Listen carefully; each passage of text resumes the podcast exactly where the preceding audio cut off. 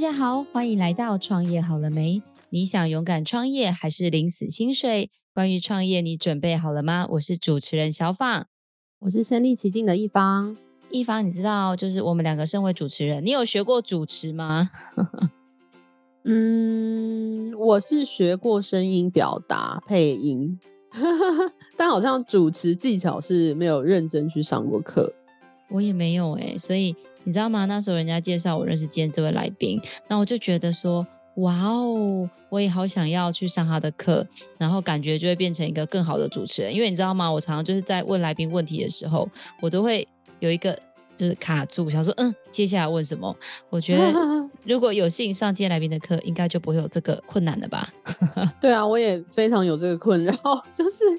突然讲话会很不顺，不知道该怎么前后就是串在一起。好哦，那我觉得我们两个都很需要今天的来宾，然后我觉得很多的听众可能也需要今天的来宾。那我们来欢迎我们今天的大来宾，是我们布琳达的麦克风品牌创办人，欢迎布琳达，欢迎你。Hello，各位听众朋友，大家好，我是专业主持人及声音表达培训的讲师，从事主持跟教育培训工作已经十年以上了。我可以用一天的时间就能让你成为一位演说或主持的高手。我是 Bring Bring 的 Belinda 刘慧恩。如果你害怕说话，那你一定要和我成为好朋友。一凡，我觉得我们可以就是倒过来，就是 Belinda，你要不要访问我们？他那一段超强的耶。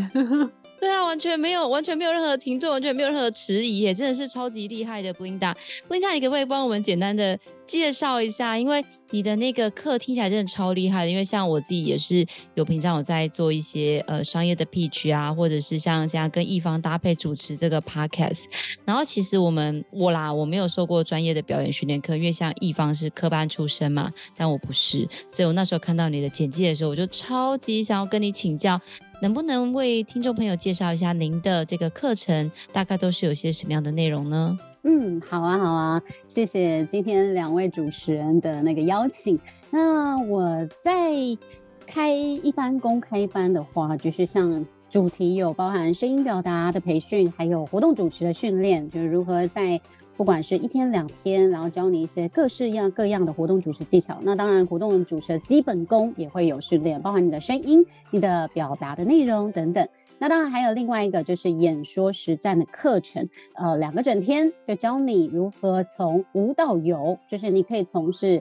完全不会演说到会演说。那包含你的内容架构、逻辑面以及你的声音表达的训练，怎么样让说话的时候更有渲染力？还有包含你在肢体互动，以及你的眼神手势啊，以及还有呢互动的技巧等等，都包含在课程中。那当然还有其他的不同主题，像是有时候会有一些形象的课程啊，形象塑造，怎么样展现你最好的形象力？还有呢，包含一些活动企划，像最近也是有到这个主持班去教一些一群主持人们如何做活动企划。那还有呢，像是职场礼仪啊，还有其他主题课程等等。那当然，除了公开班，也有企业内训，就像有一些大企业，他会邀我去，不管是大企业或中小企业啦，都会邀请我去，就是教他们的员工如何提升他们在职场中的说话能力，包含呢，可能跨部门的沟通啊，或是领导者在跟部属沟通的时候，如何说，如何听，可以达到更好的沟通效果。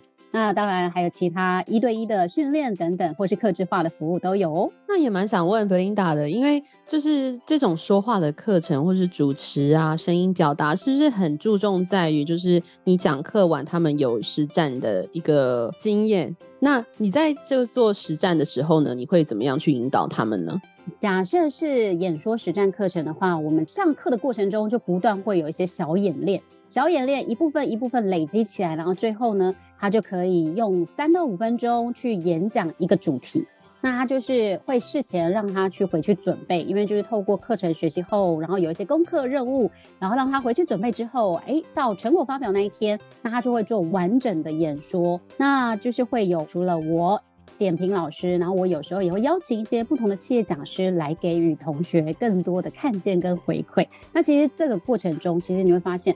很多同学他从一开始很害羞内向，不太会演说，或是不太讲话，可能都结结巴巴的啊，不知道自己要说什么。然后，但最后成果发表，我们可以看见他在舞台上，哇，那个闪亮亮的自己。虽然说他不会马上变成可能像各位一样演说非常的厉害，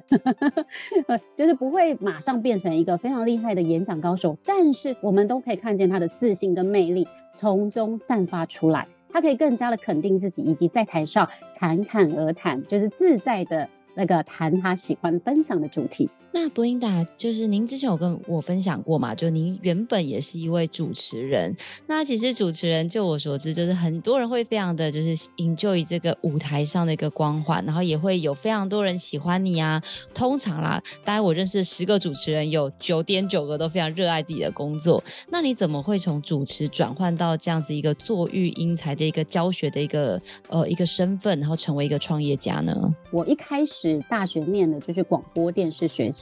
那我毕业其实就想要成为一个广播主持人，当时就有一个梦想嘛，小小的梦想就在心中发芽。那后来呢，毕业的时候刚好因缘际会就认识一个金钟广播节目主持人，所以呢就上了他的课程，那他就引领我们呢去呃就是试着去投稿，投稿就是教育电台的儿童节目。那当时啊，我们就一个小团队就一起去投稿，哎，没想到很幸运的就上了，然后我们就是就是正取录取了这个教育电台广播节目的主持人，所以当时呢就在那边就几个伙伴一起录节目。那我们呢，觉得就是在录节目的过程中，其实也发现说，在做广播节目的时候，其实是蛮好玩、蛮有趣的，而且尤其是大家一起来玩，啊、呃，因为我们我们是用一种比较是广播剧的方式去呈现品格跟道德的故事，就是有一个节目叫《魔法森林变变变》。那我就在里面呢，也有扮演不同的角色。当然，其中一个特别角色就是变色龙。好，啊，就有点像卡通人物的感觉。好，那他也是一个我的代表啦，代表作。好，在这个广播节目之后，其实中间啦，曾经遇到意外。就是意外从呃楼梯上摔下来，然后需要休养一整个月，就是完全不能起来，因为有点脑震荡，就轻微的，当时是有轻微脑震荡，然后以及就是那个尾椎那边可能就稍稍有做到，好，就不太舒服，所以当时就把。广播工作还有继续，是因为我有伙伴，我们也有备用档，有先录好一些备用，所以还可以持续。但另外，我其实本来也有在另外一家电台，就是担任节目企划，但是因为节目企划工作，你需要不断的一直写稿、写文案，还要录音等等的，所以变成说，当时另外一个工作我就要先辞掉，所以就辞掉工作，在家休养了一个月多，一个半月吧。然后那时候就在想说，呃。我到底要做什么好？那当然，中间有一些峰回路转，就是曾经绕过去别的地方，曾经在这个当一般的上班族，然后在但是在当上班族的过程中，其实我不断的有机会被我们的长官邀请我去主持一些大活动，就是例如记者会，或是主持一些呃，就像是尾牙等等的。然后所以呢，就是在这个过程中，我发现我的兴趣还是主持，所以我后来呢。就想说好，那我就去上华视主持人训练班，然后呢，进修自己的主持技巧，然后不断不断的过程中，其实后来就陆陆续续有非常其他的单位，就是不是只有我们机关，有其他的团体就会邀请我去主持大活动啊，然后就经过不断不断实战经验之后，哎，我就后来成为一个专业的活动主持人。那成为主持人之后呢，为什么会走到讲师这一块？因为呢，在二零一四年的时候，其实我就开始萌芽了，我想说要成为一个专业的声音培训的讲师。那时候就是参加了一个营队，然后营队中就写下你的目标，然后我就想说，呃，目标希望两年内可以成为一个专业的声音讲师。好，那果真在二零一四年年底的时候，就是有一位伙伴，就是我们社团的伙伴，他就说，哎，Belinda，我可以跟你学习这个怎么样在台上就是讲话可以吸引人，然后让人家想要听我说话呢？因为这一个伙伴啊，他就是本身是在保险公司里面担任一个企呃业务主任。那他当时，他当时就是常常有机会会去跟保险同仁或是其他客户做演讲或分享，就是做教育培训。但是他讲课的时候，同仁给他的回馈就是说，哦，台下观听众很容易就睡成一片，就是因为他的语调没有太多的抑扬顿挫、高低起伏，所以啊，那个这时候他就说啊，布琳达，拜托帮帮我吧。我说好好好，没问题。因为他看到我在舞台上演讲，呃，不管是讲话或是主持的时候那种魅力，他非常的欣赏。所以我就想说，好，那我们就一对一来，我们就直接去台北车站地下街，就直接随机找了一个路边，哎，就是路边哦，真的就是路边的，我们就这样坐在底，坐在那个地上地板上，就开始一对一教他怎么样练习，包含国语正音或是一些声音表达的技巧。然后他就觉得说，哇。哎，这东西很有趣，他觉得也很受用。他想要多邀几个伙伴，就是一起来上课，想看看说要不要开个小班。我说好啊，好啊，你的提议不错。我就私下了问了几个身边的朋友，可能对这个主题有兴趣的，要不要一起来上课？然后，然后，哎，没想到我就凑成五到六人一班，而且还跟我当时的社团的团长，呃，福清的团长呢，就借了他的乌克丽丽教室，因为我跟他学乌克丽丽，然后呢，就借了他的教室，然后大家就一起来上课。所以我的第一个公开班就这样诞生了。在二零一四年十一月的时候，印象非常深刻。那当然，你知道第一班，毕竟我当时还没有太多的讲师经验，就是哎边学边做，然后边磨练，然后也学习怎么教，学习怎么样把我东西可以教给学员。那当然，学员也给我蛮多的 feedback，哎，包含国语正音啊，还有说话咬字啊更清晰啊，然后。以及注意到自己讲话的速度会不会太快或太慢，然后很多的地方是可以去做微调跟修正的。所以当这个有了第一班，效果反应也还不错之后，那我就慢慢建立起信心，开始有了第二班、第三班等等等等。好，一直连续八九年开了大概二十几期的魅力人生表，后来陆陆续续就是。变成一个专业讲师，那当然，因为在这些年中，我也自己去，毕竟教学技巧这一块，我之前不是特别专业受训的，所以我就自己再去报名其他的专业的培训课程，就是呃国际的专业培训课程，然后拥有了大概十张以上的国际认证。好，所以呢，我就在这过程中当讲师之后，自己也不断的进修学习，然后也不断的优化自己的。讲课技巧、教学手法，然后让学员是更有收获、更容易学会的。好，以上就是我怎么样成为从那个主持到讲师之路。哇，听起来真的非常非常的励志哎。那因为我之前也有接触过一些沟通表达训练师，那很多客户都会有一个需求，就是哎，他要上 TED 演讲了，可是他完全不知道说哎，起承转合应该怎么设定。你们会接触过这种就是一次性的表演，然后？需要就是你的培训的吗？嗯、呃，你说一次性的表演是说他是需要因为有演讲需求，然后特别帮他做特训，对不对？对，有有有有，我也有一对一专门做这样训练。因为像我有一个学生，他其实是我的国中好朋友。那国中同学，他就想说，哎、他知道我现在在教课嘛，然后有在培训这些演讲等等的，所以他就特别来问我说，呃，因为他都他是叫我外号，不是叫我 Belinda，他说阿牛阿牛，哎、那个我最近被公司推派出去，要去跟客户做大型的演讲，而且尤其是资安教育培训那一块，你可不可以帮帮我啊？我觉得我的声音听起来好像小朋友，因为他娃娃音非常重，我怎么可以怎么改善我的娃娃音？还有呢，就是他在讲话的时候，怎么样可以让这些客户更容易来跟他们公司合作？好，因为他有非常大的就是想要改变的意愿，所以呢，我就说好，那你先来一对一，先来我家，就是上我的课，就是我帮他一对一专门听他演讲，到底有哪些部分有问题？因为他的简报其实不是他自己做的，他简报是公司就有一套教育培训的资料，那当然他可以做微调跟调整。所以呢，我就先听他讲第一次。哎，第一次讲完之后，我有帮他录影。我就是说，嗯，你的赘字赘词非常的多。然后呢，你可以回去好好的看一下，到底有哪些赘字赘词。然后呢，他当然他的娃娃音，我就透过语调的训练来协助他，可以慢慢的降低自己的音调，然后让他可以在演讲的时候是可以展现他的说服力的。所以像这样的一对一的客户，他经过几次训练之后，哎，后面呢，你知道他后续就有回馈给我，不管是老板还是客户给他的回馈，他说阿牛阿牛，我告诉你哦，阿牛是我外号，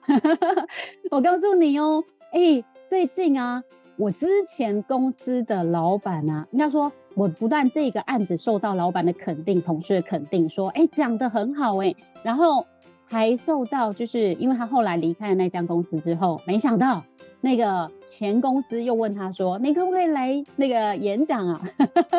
他说：“哎、可是我离开了耶。”很有趣，就表示说他的演讲其实深获好评的，有受到客户喜欢，然后受到同事的肯定，老板同事的肯定，所以呢，他就非常非常的相信这个透过训练绝对是可以帮助他演讲做改善，所以他后来又再来报名我的公开班课程，一样是演说实战，那又再次的进步。布琳达，我有一个问题想要请教您，因为像我刚才听到您蛮多的课程都是，比如说企业邀约，那您现在这些的公开班是有，比如说是要受到某个单位的邀请才会开立这样的班级，还是其实在你这个 Blinda 的麦克风的品牌底下，你有固定，比如说每个月或每一季都有相关的这个课程，让想要上课的人可以去上课呢？就是我目前是有定出几个公开班的时间，但是它没有固定啊。但是我有先公开，因为我之前其实都是有同学想上我才开，然后所以就是比较随缘一点，佛系经营。然后但是因为最近就是真的好多人询问，蛮多朋友会询问说，哎，什么时候有公开班？然后他想要询问看，如果这梯次不行，下梯次可不可以？所以我就目前除了七月份有一个班结束了，八月份正在进行中的假日班有一批次，也是这周六就要结业。那接下来九月份就是周二的平日晚上就会有一班，然后还有呢十月初。十月一号、十月七号刚好在连假期间，因为有些老板他是连假才有空上课，我觉得蛮也蛮有趣的哈。所以呢，就是他说好连假行不行？他说可以，这真的有两个同学已经先报名了，他们都是老板级的哈。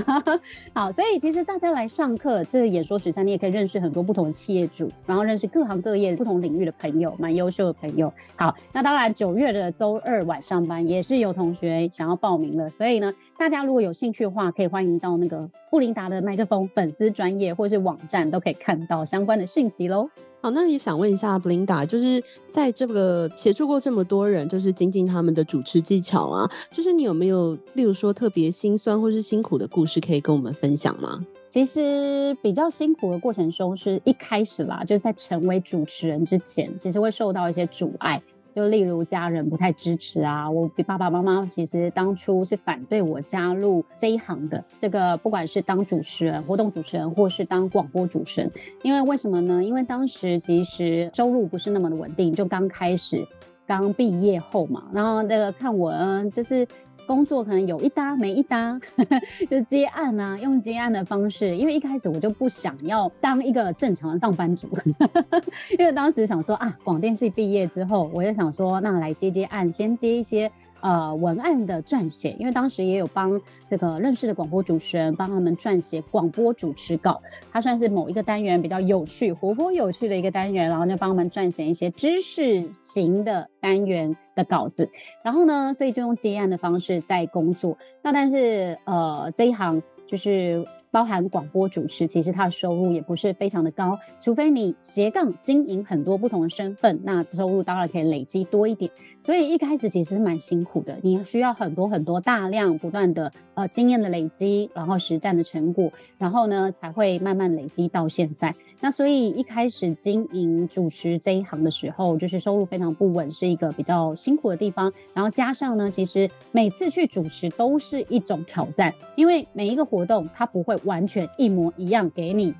然后它一定是会变化，一定会每一次主题都不同，然后来宾也不同，然后呢参与的对象不同之外呢，活动内容一样也不同嘛，而且加上。很多的临场应变的状况需要靠主持人的机智发挥，他就是临机应变能力要非常好。所以呢，在这些过程中，其实我觉得，其实很多人会觉得说，主持人好像看起来光鲜亮丽的，但其实他背后很多很多的。需要累积的部分，以及需要自我训练磨练的地方，那当然也包含你看不见的辛苦的地方，包含可能他事前要去做场刊啊，事前跟这个来宾访谈啊，还有呢，事前要做很多很多的功课。以及呢，可能在现场的时候要跟不同的窗口去对焦啊、联系啊，然后像我常常主持颁奖典礼，可能它是一大早的，那我就要一大早起来，可能五六点就要起来去化妆，然后做造型，然后呢才可以到现场嘛。那有一些可能是前一天需要去彩排的，所以你也要分次去不同的地方彩排。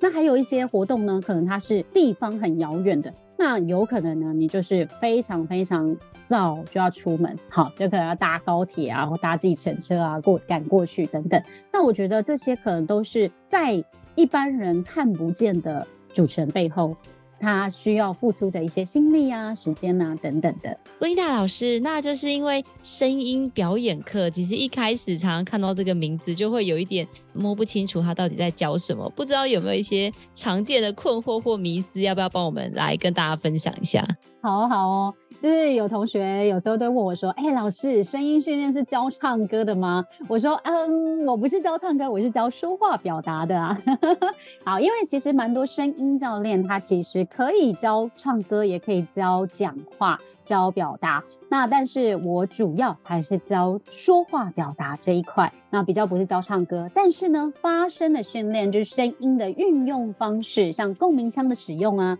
这些一样是可以在课程中教给大家。然后有些同学说，哎，这可以用来唱歌啊？没错啊，没错啊，因为它有些发声原理是相通的。好，那以上。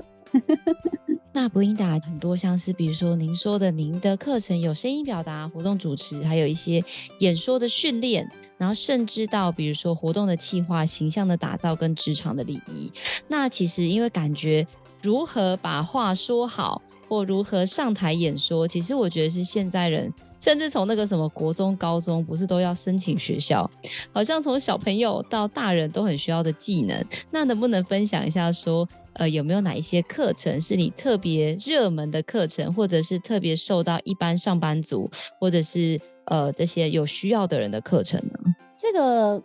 我觉得就是表达欸，因为我们一般人不管是上班族还是做业务的朋友，其实不管他在做一对一的沟通，或是一对多公众的演说，其实都需要表达的能力。那当他表达能力好的时候，其实可以让客户印象更深刻之外，可以建立更多的连接跟关系，然后会达到更好的好感度，就会让客户觉得说，哎，跟你谈话、跟你聊天感觉很愉快，然后下一次还想要继续跟你聊。所以像其实我在课程中也有一些是会提到跟有关聊天的技巧啊，就是怎么样增加彼此的好感度啊，包含从声音表达面，还有从说话内容面都可以去注意到。哦，我之前开过，因为有不同的单位也有邀请我去讲聊天的技巧。我觉得聊天技巧还蛮多人想听的，尤其是线上课哦。线上课那时候我记得一两百人以上，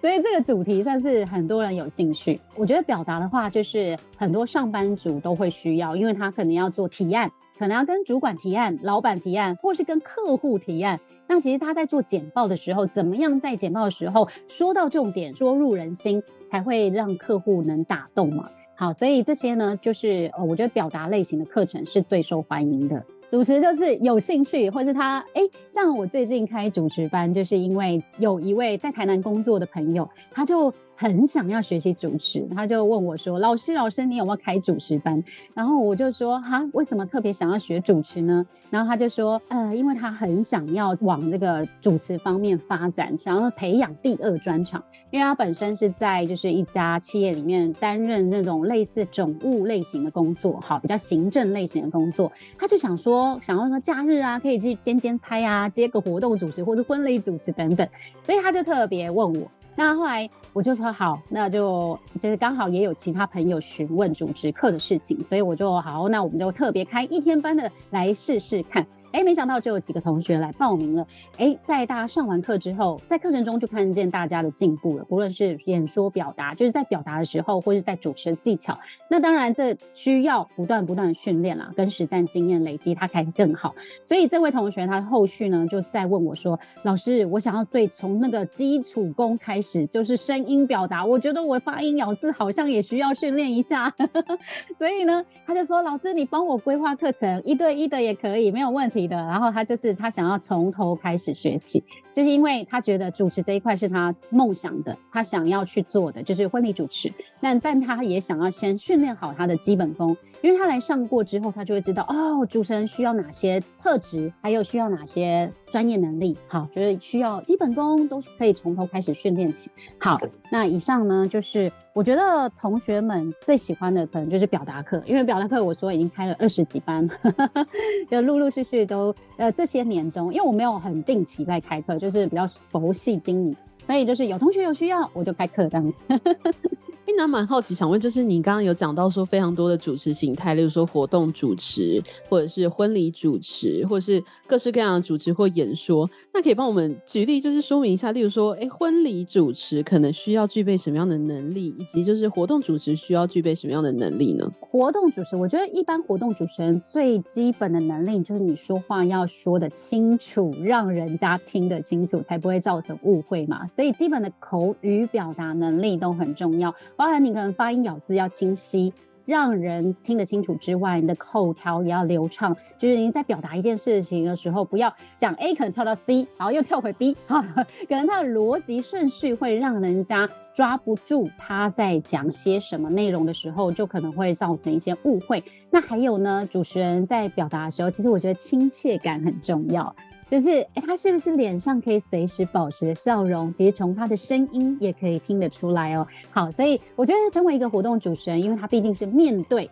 广大的对象，就是他是直接面对面面对客户，面对这些这群观众的，所以他随时是不是保持着笑容，然后展现他的亲切感，然后可以呃，不管是。脸甜嘴甜心也甜，就是他说出来内容呢，也让对方觉得是好话的。这都是一个我觉得身为活动主持人很需要具备的技巧，是不是可以很善于跟听众做互动？是不是听众跟他互动的时候，他可以接到对方的梗，然后适时的再 feedback 回去？然后我觉得这是有丢接球能力，这也是一个主持人很重要的能力。好，就像我们现在在访谈，哎，你是不是可以接中听众的梗呢？或者是接中，哎，有没有认真的聆听这个听众他谈话的内容，然后适时的从他谈话的内容中去引导出更多的问题或是细节，可以再引发听众更多的好奇。好，这我觉得都都都是一个活动主持必须具备的能力了。那当然包含他的整体形象，因为活动主持必须面对观众的。那他的整体形象有没有符合主持人形象？不论他今天是主持尾牙、春酒，或是其他记者会，还是比较正式的颁奖典礼，他是不是有打造好他的形象，整理他好的服装仪容啊，穿适当的服装啊？所以我觉得主持人这些方方面面其实都要具备。那当然，我觉得像是一些呃临场反应的能力也是很重要的。好。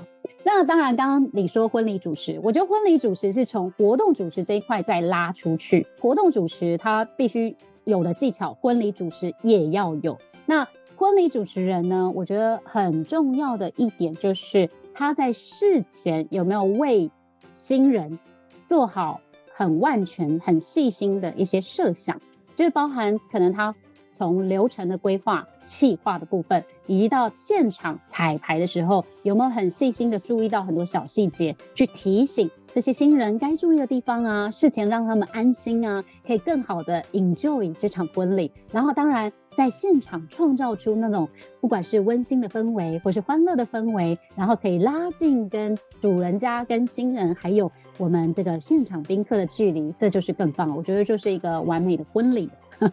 那 Belinda 在你的职涯，不管是当主持人，或者是后来当培训老师，有没有让你这种感触特别深刻或最有成就感的事情？我觉得是看见学员的成长跟进步，我会觉得非常有成就感。为什么呢？因为我之前呢，曾经在某一堂说话表达训练的课程中，然后它是连续四周的课程。那有一位学员呢，他一开始来上课的时候，他就非常的害羞，而且很内向。他讲话哦非常小声，他说：“大家好，我叫某某某。”然后讲话很小声，然后不敢看大家，你知道吗？我在听他自我介绍的时候，我们全部人都很紧张，因为为什么？因为他眼角啊就泛泪了，你知道吗？就已经感觉讲到快哭出来了，我们就为他捏一把冷汗，我想说，哎，等一下他会不会哭出来？好，那后来，哎，你知道经过四堂课的训练之后，第最后一堂我们就是全国发表。那成果发表，他站上舞台的时候，你知道吗？他在分享他很喜欢的一个大师兄的故事的时候，哇哦，我们看见他的自信在发光，然后他呢，已经更加肯定自己站在舞台上分享，已经没有当初那么的害怕，没有泪光了。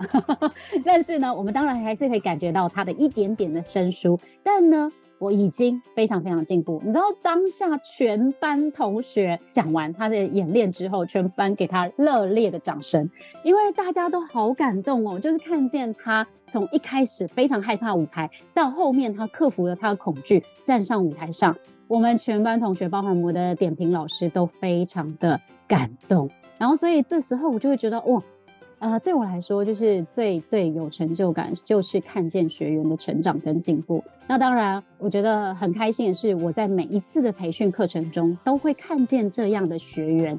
看见进步的学员。每当我完成一次培训，只要有看见学员进步，或是学员一些 feedback，呃，所以蛮多的收获，或是很正面的对他们有帮助的地方，其实我就会觉得很开心。就会觉得这份工作对我来说是很有意义，可以一直持续下去。那比领导，我好奇想问一下，就是你从事这份就是声音教学的工作，是有团队在帮助你执行吗？还是你目前是一个艺人团队？以及未来有没有想要组建，例如说同样也是声音表达的一个课程的一个团队呢？我从一开始是一个人在做这些事情，就包含从招生、行销、宣传，然后还有讲课、行政工作等等。好，全部都是一个人做。呃，后来几年，就是我其实有找一些助教伙伴，就有一些之前可能是我的学生，有上过我的课程，然后他们很对这一块很有兴趣的，我就会想说，好啊，那你可以来当我的助教，可以一边学习，然后未来也有机会可以成为团队的一份子。然后所以就会有几位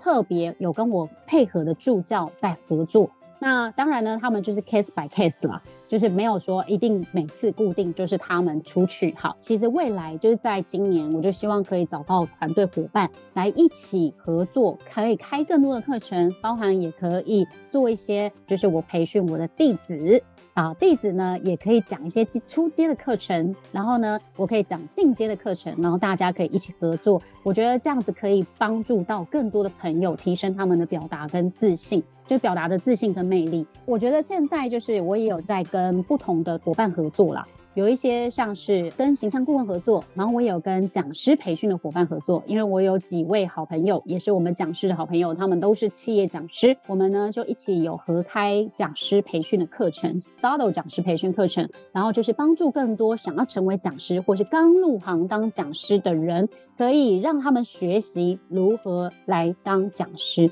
然后包含一些讲师的基本功，从声音表达。还有教学手法、教学的活动互动技巧，然后以及呃课程的设计等等。那所以其实我觉得团队有慢慢慢慢正在形成中，然后只是说，我觉得当然找到好的伙伴，呃，我们说有需要一点时间，然后跟默契的配合，就是需要磨合，然后才可以真正成为一个真正好的团队。那我想一定会有的，不是我想，是一定会有的。很期待，很期待。老师，那我有个问题想要跟你请教，就像我们公司明天要办这个企业内训，然后这个内训的内容是这个 Chat GPT 生成式 AI 的应用。然后呢，我们的老师呢就要求我们要每个人都准备一个实际的个案，然后在课堂上就要练习做出自己的东西。那刚刚有听到老师说，其实大部分的学生来上您的课，可能是一整天的课或一个三天的系列课，就会一个比较显著的一个成果。那你会通常会要求这个学生们在上你的课或要报名之前，需不需要有一些自己的准备或者一些资料，在现场来跟你做一个实作或讨论，或者是教材的部分会有老师这边来做准备跟引导呢？然后通常我都会有课前问卷，课前问卷就会调查可能每个学员他们最在意的、最想要学习的是哪一个区块，因为可能有一些人是对声音表达的部分特别有兴趣，有一些人是对逻辑架构，然后有一些同学呢可能又对舞台魅力。特别有兴趣，所以这几个面向我就会在事前就会先调查，哎，他们到底是对哪一块最想要最先学习、最想先加强的。然后呢，在课前也会准备小任务啦，就小小轻松的任务给他们，可能先准备好他的一分钟自我介绍，然后可以利用什么样的方法，然后去做准备。那我就会在课前就有一些引导的任务，让他们可以事先做好一些心理准备，不会到课堂上哎突然就被点名说要来自我介绍。那这样就可以降低一些比较缺乏自信或是比较害羞内向的朋友他的负担。因为毕竟他来上课，他就是想要练习开口嘛，那他就已经很害羞、很内向，然后很不敢开口，很不敢站上台。所以特别针对这一种朋友，我就要特别给他一些就是鼓励跟勇气，让他可以愿意站上舞台。那老师也蛮好奇，想问了，就是因为你刚刚讲到会有那种非常非常害羞的人，但是也会有那种他可能具有基本的能力，但同时就是想要再增进自己的部分。那你们会有分成就是不同阶段吗？例如说，哎，初阶班、高阶班等等，会有这样的程度差异吗？那这个问题很好，就是其实我发现每一次来报名的学员，他们的组成可能不太一样，那我就会依据这一班同学大概的程度，处于比较入门的，还是属于比较进阶的。我会稍微微调一下课程的内容，给他们所需要的。那当然，因为我觉得像很多来上课的已经很有演讲经验喽，例如有人在大学已经担任八年以上的讲师，好，那这种他们就是已经很有经验的。那我要怎么样去给他所需要的呢？其实我会在课程中也会观察他们的状况，然后以及他们的一些小细节。特别会给他们一些 feedback，哎，帮助除了一般同学大家都可以一起更好之外，也帮助这一群特别优秀的同学，就是他们已经有基础，然后他们想要再优化同学在一些细节上的调整。你知道有一位同学他是从澳洲留学回来的，那他本身的学历学经历就蛮丰富，他原本想说啊，这个来上课就是多学一点东西这样的感觉，他没有抱着太多的期望哦，没有抱着太多的期待。哎，没想到上完一系列这样演说实战课程，发现哇，原来还有这么多的细节可以再去优化跟调整。然后对他来说，他真的是收获蛮大的，就是比他当初原本报名的时候想象中的收获还要更多。然后所以。我觉得不论是已经有基础，或是完全没有基础的朋友，都不用担心。我会依照各个同学的状况，随时在课程中，因为毕竟我非常强调小班制，就是因为小班可以针对每一个学员状况，我都可以去照顾到。如果太多人的话，可能就不太适合这样子的模式的训练，就会调整其他的模式。好，所以我的公开班基本都是以小班为主。那如果是其他企业内训什么，就会比较多人啦，他们可能就会大班一点，没关系，那就换不同的培训。训方式。啊，当然每一种培训方式都会有所收获跟成长，但是我觉得就是可以针对不同的族群去调整这个课程内容，以及给予同学引导的方向，这都是一个身为专业讲师必须具备的能力喽。Linda，那在这个过程中，不免想要请教您，因为像一个主持人，主持人比较多是从自己出发来表达自己的看法，但是感觉一个培训者，就像您刚刚说的，你会观察到每个人的状况，然后给予他相关的 feedback，或者是更适合他的东西。那这两个身份感觉是有一点不同的。那在这两个身份中，你是如何做一个转换，或者是说有很多的？专业的人员，就像以前小时候念书嘛，不免都会觉得说啊，这个老师很有学问，可是真的教得很烂。然后我不知道大家在求学路上有没有遇过这样的老师？那你从你的角度出发，你觉得如何做一个好的转换，然后做一个好的老师去引导别人呢？我觉得身为一个好的老师，就是你要因材施教啊，就是你要看每一个学员他的不同的状况。可以去针对那个学员给予他们适当的引导跟指导。那其实我觉得，在我当讲师这么多年来的期间，遇到各式各样的学员，那我都会依照他们各自本身的状况以及他原本可能拥有的能力，然后给予他们一些 feedback，来帮助他们可以再往更理想的自己去前进。所以。呃，我认为一个好老师就是观察力还有同理心，其实都很重要。你要观察这个学员他的本身的状态、他的能力以及他可以到达的阶段，然后适当的用一些同理心的方式来同理他所处的情境，包含害羞内向的朋友，因为过去，诶，我也曾是有害羞内向的状态。那我可能在高中之前也不太爱讲话，然后呢，慢慢克服自己上台恐惧的那种状况之后，我就知道怎么样去用这样的方式去引导这群学员，让他们可以克服他们内心的恐惧跟障碍，来愿意站上舞台去发表自己，让自己被看见。那所以其实我觉得一个好老师就要能够。用同理的方式去同理每一个学员的状况，可能这个学员他有一些特殊的情况，那我们可以怎么帮助他会更好？那给予不同的药方，就像开药一样，哈，就是医生在开药，他也会针对不同的症状，然后去开出适合的药方，才会对症下药嘛。那我觉得一个好的老师也是要对症下药，给予不同的学员适当的引导就很重要。那最后也想问一下老师，如果今天就是有呃伙伴，就是听众朋友听到我们这集，觉得说哇，真的也很想要成为一位沟通表达的呃训练的讲师，那你有什么样的建议可以给他们呢？我其实，在教学的这些年中啊，也会遇到有同学有会询问到我这个问题，就是说，哎，老师怎么样成为一个像你这样的老师啊？就是哎，不管是教声音表达，或是教主持，那其实我都会蛮建议他可以从实战经验先去磨练，就是包含他自己本身有没有在主持活动，他自己本身有没有在做演讲，就是他有没有去，其实不管是接受别人邀请演讲，或者他自己可能开主题去分享，因为像很多人他一开始是没有舞台嘛，对不对？他可能不知道怎么样可以成为这样的老师。那我觉得他也许呢，就可以从办读书会开始。办读书会，他可以选择跟他的专业领域有关的，例如说声音表达好了，他就可以选择跟说话表达有关的书籍来做一个分享，公开的分享。那这时候，哎，其实就会慢慢累积很多不同的观众，或是群众，或是喜欢他的粉丝。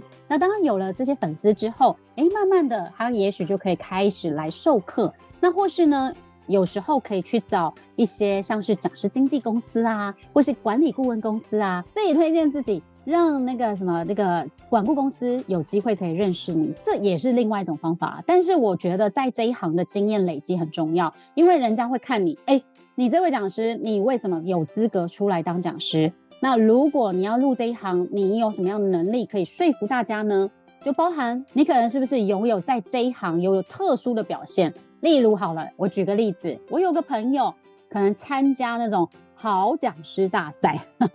不管是哪一种好讲师大赛，他是不是就去挑战自己了？因为好讲师大赛说实在啊，其实不容易啊，就是他也是蛮难的一个挑战。那他去参加这个挑战，他可不可以获得前三名呢？当他有前三名的时候，又代表台湾可能到对岸，就是大陆去做比赛。那这时候他如果又得了一个名次回来，是不是？哎，他的那个特殊经历好，所以人家就会看你的特殊经历什么。像我呢，为什么我之前会被邀请去分享主持的技巧啊，或分享一些主持的经验呢？就是因为我过往哎，在一零一到一零四年连续主持了四年的国庆记者会，以及各式的尾牙春酒等等不同的大大小小活动，那在主持界也累积了非常多年之后，哎，就很多。朋友可能就有兴趣、好奇这一块，那或是呢，我在讲课开始开公开班，然后教小班的课程，然后以及到企业去做内训，好等等的，那这些经验累积，我觉得很重要啦。就是对于想要入行的人，就是你想要成为一个声音表达培训者，